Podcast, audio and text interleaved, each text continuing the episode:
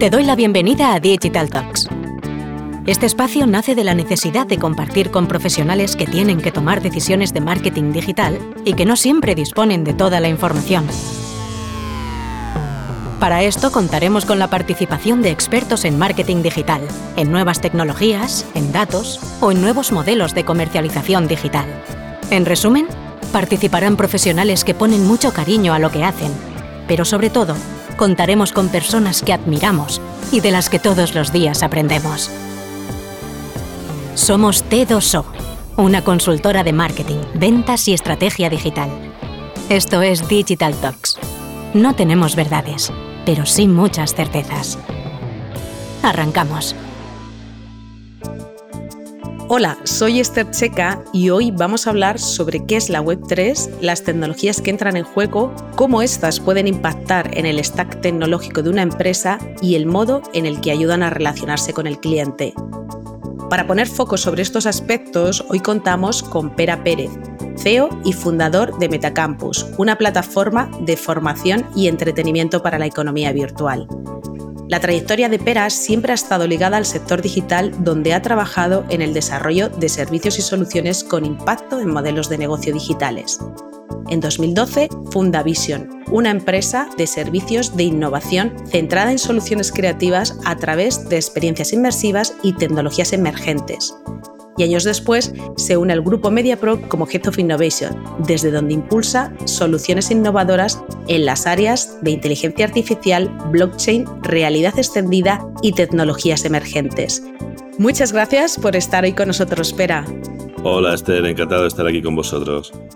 Pues espera, arrancamos. Arrancamos con un episodio que me apetece mucho ya desde hace tiempo porque llevamos oyendo que nos movemos hacia la Web 3 como parte de la evolución natural de la web semántica. Y la verdad que me gustaría que en este episodio nos ayudases a entender, bueno, pues un poco más qué es la Web 3 qué implicaciones tiene, pero sobre todo eh, también me gustaría entender el impacto no solamente tecnológico, sino también económico y social que va a tener el uso de estas tecnologías en nuestras vidas. Así que vamos a empezar por el principio. ¿Qué significa la Web3 y qué tecnologías entran en juego?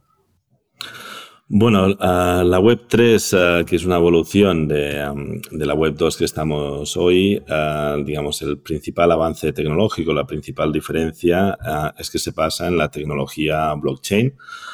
Que no deja de ser una base de datos en forma de cadena de bloques totalmente inmutable, por lo que no se puede cambiar la transacción que se ha realizado y totalmente transparente para que todas las partes puedan conformar las transacciones o las relaciones, digamos, digitales que se realicen a través de esta base de datos. Aparte de la mm, blockchain que has comentado, ¿qué otro tipo de tecnologías entran en juego dentro de esta Web3? Bueno, dentro de la Web3, ah, digamos, para que uh, lo que realmente uh, significa dentro de un ambiente tecnológico es, es, lo que se le llama la descentralización uh, de las transacciones. ¿Esto qué significa? Pues que, que, son, digamos, relaciones con, con, una prueba, digamos, de, de, veracidad, de autenticidad, sin necesitar una, una, parte intermedia entre las dos personas que hacen la, la transacción o las dos partes que, que hacen la transacción a nivel, digamos, de, protocolos, son, son protocolos ah, web, digamos, que ah, se está trabajando en una serie, digamos, de, estándares para su interoperabilidad, para su compatibilidad y que de esta forma pueda, pueda crecer de forma escalada como pasó con la, con la Web 1 cuando se crearon los estándares de HTTP. Mencionas blockchain como base de esta Web3, eh, pero me gustaría que nos contases cómo y cuándo una empresa debería evaluar el uso de esta tecnología. Bueno, lo que es la blockchain nos, abre un mundo de, posibilidades a la hora de adaptar los modelos de trabajo y todos los procesos uh, de, elaboración, digamos, de los servicios de las empresas. Uh, creo que todas las empresas a día de hoy tendrían que empezar a valorar uh, qué ventajas, qué beneficios podría, podrían aportarles el hecho de utilizar este tipo de bases de datos o este tipo de transacciones descentralizadas esto por un lado, ah, pero también explorar un poquito qué riesgos ah, pueden tener, ah, digamos, en su sector versus empresas que, que nacen nativamente como empresas de, Web3, donde pueden ser muchísimo más ágiles a la hora de realizar los mismos servicios por la automatización, digamos, que nos, que nos permiten estas tecnologías descentralizadas. Tu experiencia, Pera, ¿qué sectores eh, ves que son los más proclives para su y sobre todo por qué? Bueno, em, eh, los primeros sectores que, realmente empezaron con su uso eh, fueron los sectores eh, financieros, ¿no? vimos que, pues, a través de las criptomonedas, que no dejan de ser, digamos, lo que son monedas digitales descentralizadas utilizando blockchain. Entonces esto dio paso a lo que se llama las finanzas descentralizadas. Entonces ah, se han desarrollado muchísimos ah, protocolos ah, para agilizar, digamos, nuevos formatos financieros, digamos, nuevos servicios tanto a, la parte, digamos, de, de transaccionar, a la parte de generar una serie, digamos, de, de, intereses o, o operaciones que permitan, digamos, el intercambio de muchísimas monedas, ya sean centralizadas o descentralizadas, dentro de un mismo protocolo. Ah, esto es algo que hemos estado viendo en los últimos uh, tres, cuatro años Ah, pero la, eh, la, creación o la, cuando se empezaron a utilizar los, los NFTs, ah, que no dejan de ser unos activos digitales, que es lo que acompañan, digamos, a los, a los tokens, porque en el fondo, digamos, todas estas criptomonedas son tokens dentro de, de, blockchain y los NFTs, en el fondo, el, el, valor que queda registrado es el token a lo que se le asigna una utilidad, se le asigna un valor, se le asigna una tipología de uso a través de del contrato inteligente y eso es lo que da forma a este tipo de, NFTs, ¿no? Que son ah, los NFTs son, digamos, non-fungible tokens, ¿no? Son tokens no fungibles, lo que significa que ah, son indivisibles. Es decir, uh, una criptomoneda, pues tienes un Bitcoin y luego lo puedes ir dividiendo en fracciones de, Bitcoin y transaccionarlos como, como fracciones, ¿no? A, lo que sería el valor de mercado. En cambio, un NFT es, es un activo digital indivisible que, que no lo puedes fraccionar y que su precio, normalmente su precio de mercado es algo que se estipula entre las dos partes que hacen la, transacción y ah, no tiene un precio fijo como sí que tienen las criptomonedas. Estas tecnologías que de alguna forma bueno, nos estás eh, mencionando y que dan respuesta a la construcción del metaverso o del concepto de metaverso que estamos escuchando, ¿cómo de real es hoy hablar de construir un metaverso para una empresa? Bueno, eh, empezaríamos quizá ¿no? por el concepto del metaverso, ¿no? que no deja de ser, digamos, una evolución de lo que es la experiencia de usuario de, Internet hoy en día para pasar a una web mucho más experiencial, mucho más inmersiva, mucho más navegable y vivencial. Entonces, por una parte, lo que llaman las, las plataformas de metaverso o plataformas inmersivas, básicamente, digamos, lo más parecido serían los, los videojuegos, donde tú puedes tener tu avatar, puedes tener, digamos, tu propia identidad y puedes realizar una serie de, experiencias de eso de, dentro de ese entorno. Luego lo que nos da la parte de Web3 es la parte de ah, poder tener en propiedad ah, ciertas partes de, la experiencia o utilizar lo que serían los, ah, activos digitales o, las monedas digitales como una forma de intercambio a la hora de, digamos, de interactuar dentro de, esa plataforma, de transaccionar, etc. Entonces, lo que son las plataformas inmersivas es algo que en los videojuegos llevamos muchísimos años que se están utilizando, donde las marcas han ido entrando cada vez más, pero también a través de la pandemia lo que empezamos a ver fueron lo que, se, lo que llamamos los eventos virtuales. Entonces allí ya se demostró que es posible generar experiencias de marca o incluso experiencias corporativas con una audiencia interna, ya sea para formación, ya sea para eventos, ya sea para, digamos, presentación de nuevos productos o servicios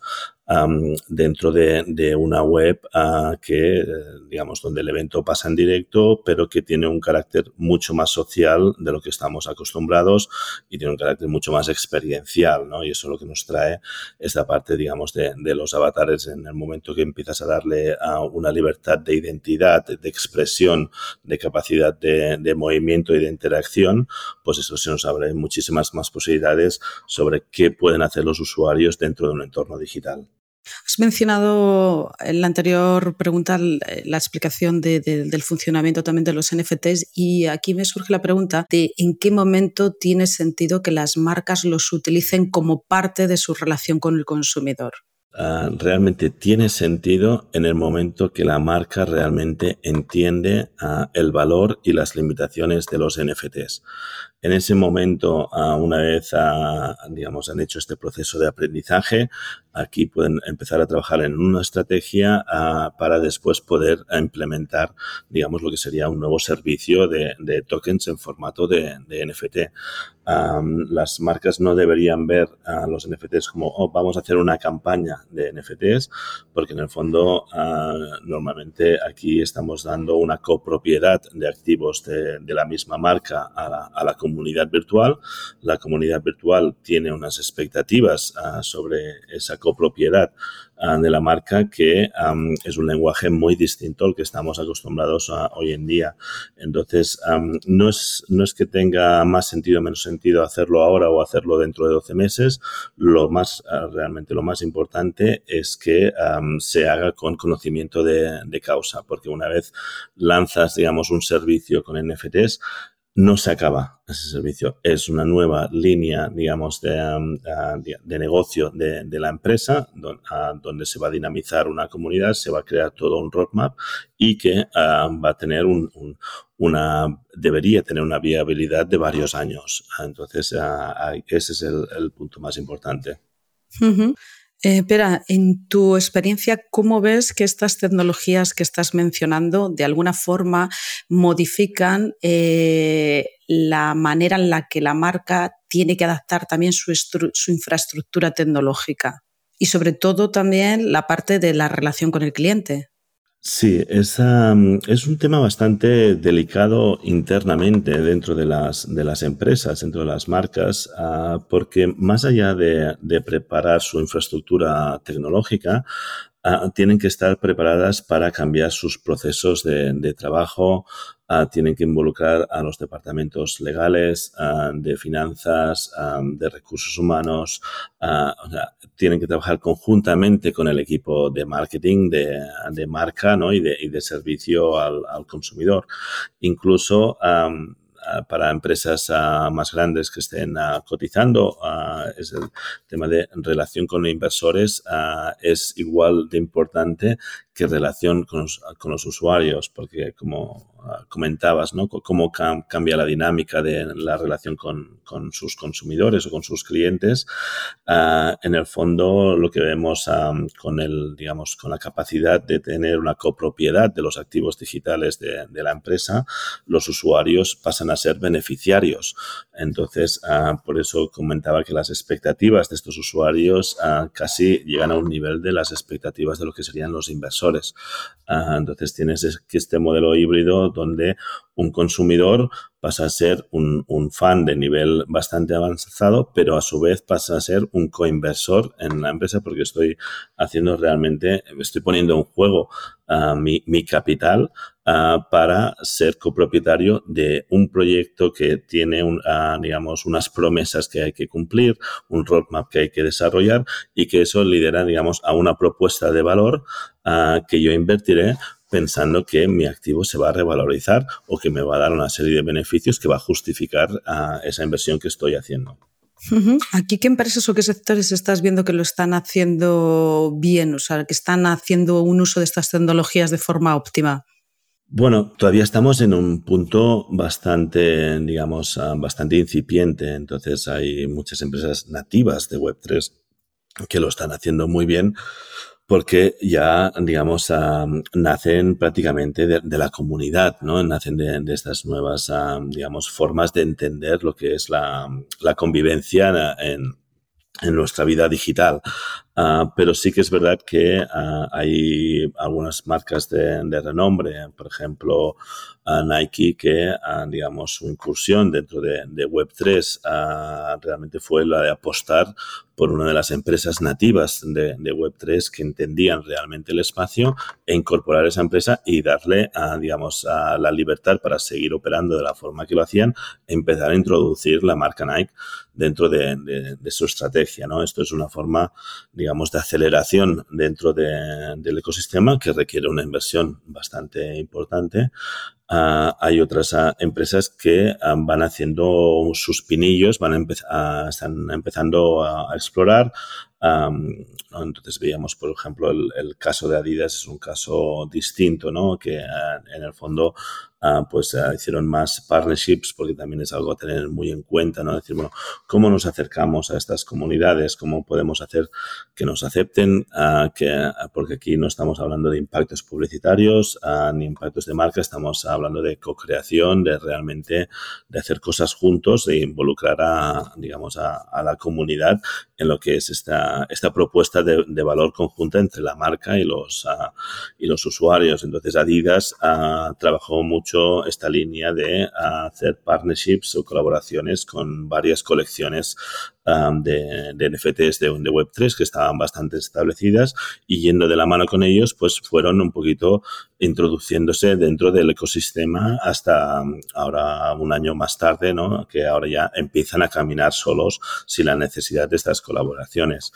Um, a partir de aquí hay muchísimas otras empresas que, que están empezando a entrar, ¿no? Las empresas de, de lujo fueron las, las, primeras que realmente uh, innovaron en el espacio también es verdad que, que, quizá cuentan con cierta ventaja, ¿no? De que son marcas muy aspiracionales, entonces a la hora de digitalizar uh, sus productos um, y de alguna forma hacerlos asequibles uh, para, para, los usuarios, digamos, de los entornos digitales, pues esto hace que realmente el nivel de transacciones o el nivel de demanda estuviera siempre, digamos, a unos volúmenes muy, muy exitosos, ¿no? Ah, entonces, incluso ah, ahora la campaña más reciente de que realmente que, que haya ha cogido al mercado por, sorpresa es Tiffany's. ¿no? Tiffany's que acaba de lanzar una colaboración con CryptoPunks, que es una de las colecciones de, NFTs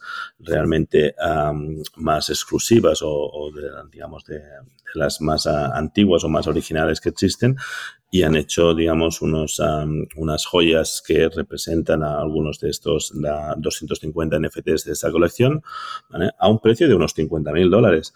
Ah, pero la, ese modelo de añadir la exclusividad de Tiffany's a la exclusividad, digamos, de esa colección, uh, que de hecho que nada, que en unas horas Ah, digamos, se, se, extinguieran todas las unidades y, fuera un éxito rotundo, ¿no? Más allá de lo que serían colecciones de NFT, sí que hemos visto muchas empresas desde uh, Sony o PlayStation, etcétera, o digamos, haciendo colaboraciones tanto para la parte de videojuegos, para la parte de Fortnite, ¿no? Con ya estas plataformas, aunque sean más centralizadas, tanto Roblox como Fortnite, en los últimos dos, tres años se han abierto muchísimo a la parte de marcas, ¿no? tanto para hacer experiencias gamificadas por un lado, como para hacer temas de entretenimiento, ¿no? Muchas actuaciones en directo que se están haciendo tanto en Roblox con, con cantantes, con, con, artistas de, de todo tipo y yo creo que es un poquito el inicio. Entonces, realmente es un momento para, para explorar. Ah, para realmente entender lo que se está haciendo, pero sobre todo ah, de acoger conocimiento sobre cómo funciona todo el entramado, porque es bastante abstracto. No está libre, digamos, de, de fraudes, uh, scams, etcétera. Al contrario, ¿no? Es casi una, digamos, es un campo de minas en este sentido.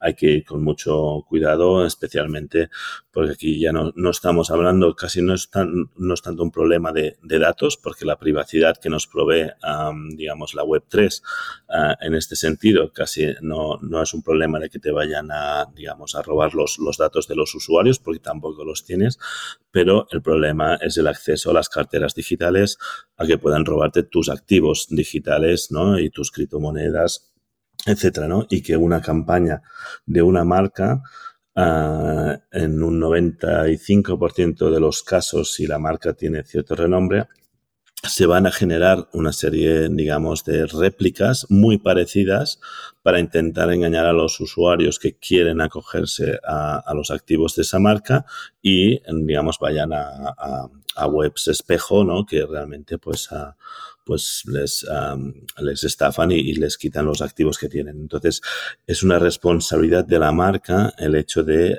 cuando uh, se hace una campaña dentro de, este ecosistema, de intentar proteger y educar el máximo de los usuarios uh, para, prevenir las partes de, de, fraudes. Los usuarios que ya son de Web3 lo tienen bastante aprendido y aún así, digamos, son víctimas cuando traes nuevos usuarios al ecosistema, es un proceso muy, muy delicado en este sentido. Uh -huh. Hay una, una, pregunta que según estabas hablando, porque nos hemos centrado mucho en empresas, un, empresa, un B2C, mucho en torno retail, y has hablado de la propiedad de datos. Aquí hay una pregunta que siempre me, me surge y es cómo eh, transformándose la parte de propiedad de datos o cambia el modelo de propiedad de datos, ¿esto cómo puede impactar a, a una industria como la industria publicitaria?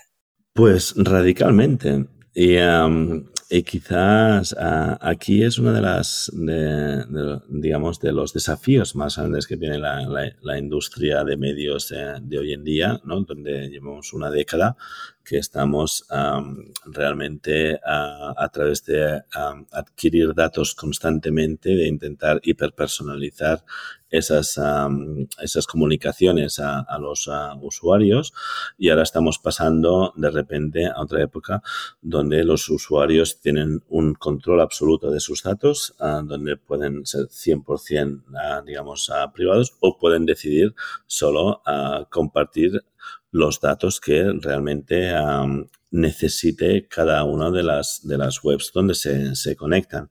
Entonces, aquí hay que, digamos, hay que cambiar el enfoque, hay que cambiar la, estrategia y hay que pensar aprender a trabajar con usuarios anónimos basado en hábitos, basados en, um, digamos, en, en, gustos, en comunidades. Es como que pasas de un poquito de, de, promocionar tus productos a un usuario porque esa persona tiene estos años y, y vive en esta región, etcétera, a una comunidad, ¿vale? Que les une unos intereses, que entonces cómo puedes ser parte de, esos intereses a, los que la comunidad uh, no puede estar más receptivos. Entonces hay muchísimo trabajo por hacer, pero uh, realmente es por eso que las marcas se tienen que empezar a poner las, las pilas allá, las agencias de medio también, las agencias de publicidad también. No, no existen, digamos, los anuncios tal como los entendemos y el hecho de pensar que en un metaverso, una plataforma inmersiva, um, los vamos a llenar uh, de anuncios, um, no es algo que vaya a estar muy bien aceptado y muy posiblemente las personas que van a ver sus anuncios ni sabrás quién son, ni sabrás que han visto, um, uh, ni, ni, te, ni, te, generará ningún valor esa inversión en sí mismo. Claro, entonces esto de alguna forma eh, está transformando también el, eh, pues los stack tecnológicos que a día de hoy estamos viviendo, los DMPs, los DSPs, eh, la forma de, lo has comentado tú, la forma de segmentar y clusterizar esas audiencias, esa hiperpersonalización. O sea, no hemos entrado todavía en el cookieless de verdad, pero eh, nos está, por lo que nos estás contando, esto va mucho más allá de una pérdida de visión de, de, de ese dato de usuario. Va mucho más allá, tienes toda la razón. Y um, el tema, digamos, um, sobre todo, eh, que incluso los datos de, mi cartera son unos datos uh, temporales, uh, porque yo ahora puedo tener un NFT de, una colección uh, y por, ¿no?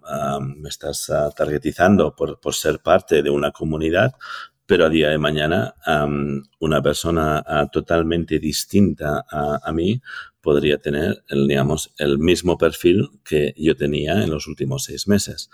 Uh, entonces, uh, aquí cambia muchísimo, como tú dices, esta parte también se han habido comentarios en el tema de decir, bueno, pues podemos empezar a hacer lo que se llaman ¿no? airdrops o entregas de tarjetas publicitarias a las carteras de, digamos, de las personas. pero esto es, bueno, en el fondo no dejan de ser prácticas muy, muy digamos, de, spam, prácticas que, que, no llevan a ningún sitio más allá de, de perjudicar la, la, imagen. Entonces, hay plataformas de CRM como Salesforce, ¿no? que sacaron, uh, digamos, ahora su marketplace de, NFTs con la visión de dar a las, empresas que ya tenían los datos de sus usuarios, pues ahora con también con los datos de la cartera asignada a esos usuarios. ¿vale? estos son una, serie de herramientas que, intentan agarrarse a, como entendemos, ¿no? La, la, relación con el consumidor en, en Web 2, pero creo que sería mucho mejor que las empresas, los anunciantes, empezaran a pensar cómo podemos realmente acercarnos o aportar valor a las comunidades en lugar de intentar agarrarnos al máximo, a, digamos, a, apropiación de los datos de, los usuarios, ah, porque aunque blockchain es totalmente transparente, puede seguir, ah, digamos, todo el historial de, una cartera, ah, en el fondo la privacidad cada vez, digamos, va más en valor dentro del sector. Entonces, es, em, digamos, es cambiar el chip dejar de intentar agarrarse a lo que conocemos, a todo esto, y empezar a pensar, vale, ¿cómo puedo aportar valor digamos, a lo que es el, digamos, el ciudadano virtual del futuro. Muy interesante, Pera. Eh, nos estás comentando que la parte blockchain no deja de ser esa base tecnológica de esta Web3 y a esta tecnología se le acusa de tener una huella de carbono muy elevada. Eh, ¿Cómo conecta esto con la apuesta por la sostenibilidad que están haciendo las empresas y que de alguna forma tendrán que impulsar en los próximos años de una forma consistente? Sí que es cierto que los protocolos originarios de, blockchain, sobre todo con los que llamamos ¿no? la capa 1, ¿no? el layer 1 ah, y los protocolos de proof of work, digamos, para hacer la encriptación de cada una de las transacciones dentro de la base de datos de blockchain, consumían ah, o consumen, digamos, mucho procesamiento, digamos, de, ordenador y eso se traduce en gasto energético, ah, pero ah, la mayoría, digamos, de, de, los blockchains están evolucionando hacia lo que se llama ah, proof of stake y básicamente hay un ahorro de un 99% en el consumo de energía ¿no? y la escalabilidad de eh, todas estas nuevas, digamos, blockchains de capa 2, etcétera, hace que esto sea un, un, un, debate que va a dejar de existir Ah, en, en, diría, en 12 meses, ¿no? Entonces,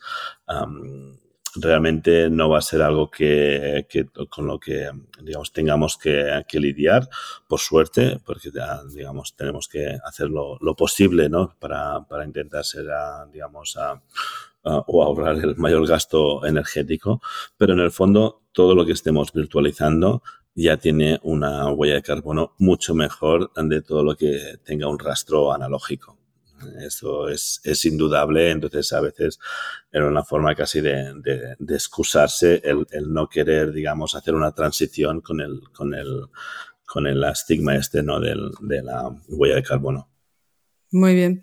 Eh, Pera, para cerrar me gustaría conocer tu opinión sobre cómo ves el reto al que nos enfrentamos como sociedad para que realmente las personas entiendan a lo que nos enfrentamos, eh, los recursos que se necesitan y cómo pueden participar de esta nueva economía y este modelo de relación. Bueno, yo lo que diría es que en el fondo nos, enfrentamos a, un cambio transversal, digamos, a el cambio yo creo que va a ser mucho más radical al que vivimos con ah, la incursión de Internet en la, a, finales de los 90, a principios de, los 2000, cuando ya había una, adopción más masiva, ah, porque en el fondo no dejábamos de acceder a información o empezar a trasladar algunos servicios a, digital. Ahora, digamos, llevamos unos 20 años con ese proceso de transformación digital la evolución de esa transformación digital es la descentralización progresiva de los negocios y en el fondo de lo que es la futura sociedad digital. Entonces, esto cambia los hábitos, cambia la forma de trabajar, cambia la forma de estudiar, cambia la forma de, entretenimiento, cambia la forma, digamos, de generar riqueza de forma democratizada, ¿no? Digamos, en lo que es los ciudadanos sin tener en cuenta, ah, digamos, temas raciales, de género, de edad, uh, etcétera, ¿no? Que es una de las cosas que también nos aporta la privacidad, ah, el, eliminar los sesgos que, que, existen hoy en día, ¿no? Yo creo que es, como lo decimos en Petit Comité, es nuestra última oportunidad de crear una sociedad mejor, ¿no?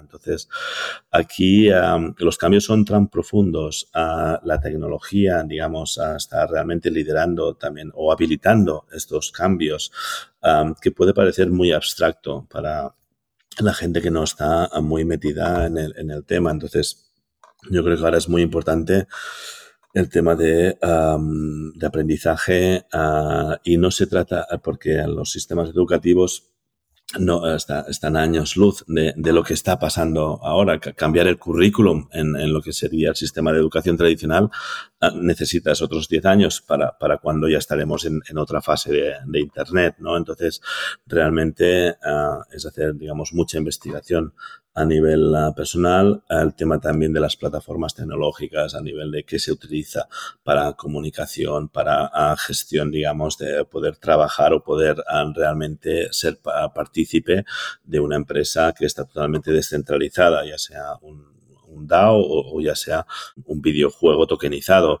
entonces, realmente es investigación, aprendizaje y sobre todo intentar cambiar la forma de pensar, descentralizar lo que es el mindset del, del, profesional. Esto es una de las cosas que nosotros intentamos desde Metacampus, uh, que no es solo entender o aprender los términos, ¿no? ¿Qué significa blockchain? ¿Qué significa un contrato inteligente? Sino realmente es empezar a, a, a digamos, casi olvidar lo, lo que conocemos, digamos, de, tantas décadas de trabajar de una forma muy, muy jerárquica, muy centralizada, a ver cómo podemos crear nuevos sistemas de valor que realmente, uh, digamos, uh, estén en copropiedad con, con todos los actores de, la comunidad, cómo damos acceso a la co-creación, a la participación real, no a la participación que de el engagement, ¿no? Que decíamos de, de, de Web 2, uh, ¿vale? Que no deja de ser un un postureo en cuanto a participación del usuario en el futuro de la, de la marca, ¿no? Entonces, estas dinámicas de marca uh, o estas economías de marcas descentralizadas realmente eh, es algo lo que requiere es, es, abrir la mente y estar dispuestos a pensar de otra forma, preparar todos los sistemas de la empresa para, para ello, ¿no? Uh, entonces, ¿cómo, ¿cómo, hace la empresa para poder aceptar cripto, uh, criptomonedas como parte de pagos? ¿Cómo hace el equipo de recursos humanos para poder reclutar a un especialista de contratos inteligentes que, que, no sabes quién es la persona, que simplemente es un perfil que no está claro que es, que es una cartera digital, pero que um, está validado que esa persona es la que más sabe uh, de ese sentido. Entonces, uh, todo este tipo de cosas es lo que hay que ir, hay que ir trabajando y empaparse, empaparse muchísimo, ¿no? Pero con una mente, con una mentalidad muy abierta al cambio, hacer las cosas de, de forma distinta y, a partir de aquí realmente ver cómo puedes ir adaptando tu modelo de negocio en un futuro. Pues tienes toda la razón. De alguna forma, inevitablemente esto va a generar jerarquía social, eh, determinadas jerarquías sociales, porque no solamente es un aprendizaje de concepto en el que nos han enseñado durante muchos años cómo teníamos que aprender, qué es lo que había que tener aprendido para llegar a determinados sitios, sino que aquí también te cambia una forma de interiorizar el aprendizaje para, para, para actuar de alguna forma, de forma diferente a cómo hemos actuado. Uh, totalmente. De hecho, en, en, Metacampus, que nos dedicamos a la parte, digamos, de aprendizaje práctico para descentralizar ¿no? tu forma de pensar, hacemos muchísimo hincapié en, en, formar parte de las comunidades, hablar el idioma que se habla y realmente empezar a interactuar de una forma totalmente transformada en ese carácter, ¿no? Es, es, eres parte de una historia, ¿no? Entonces, um, realmente solo cuando empiezas a, ponerlo en práctica, te das cuenta de que realmente, uh, digamos, los que seamos los usuarios los consumidores, los ciudadanos del metaverso, realmente es un concepto muy distinto a lo que entendemos, entendemos hoy por consumidores y por ciudadanía general. ¿no? Ah, entonces, aquí es una parte de, digamos, de roleplay, es una parte de, de, realmente la gamificación que llevamos años ¿no? intentando gamificar las experiencias.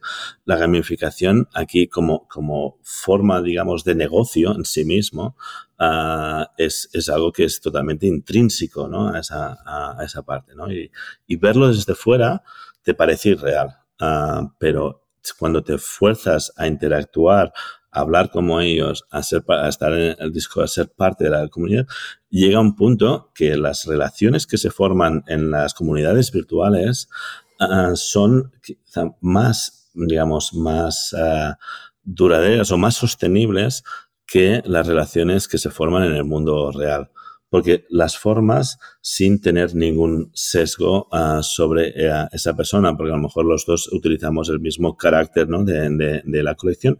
Y para cuando nos conocemos, para cuando me doy cuenta que esa persona es un hombre o es una mujer o tiene 25, 45 o es de una raza o de otra, ya tenemos un vínculo emocional que lo demás no importa. En cambio, de la otra forma, nosotros llevamos interiorizando una serie, digamos, de estereotipos que, ya sabes que dicen, ¿no? Que los primeros 10 segundos son los que más importan en, en, la hora de casual en impresión.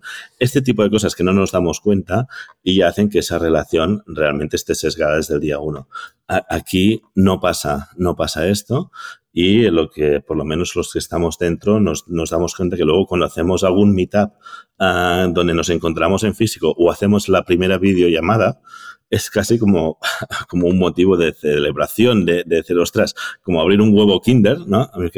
Pero ya esa, esa, relación y esas uh, expectativas que tenías de uno u otro no cambian para nada, ya están forjadas.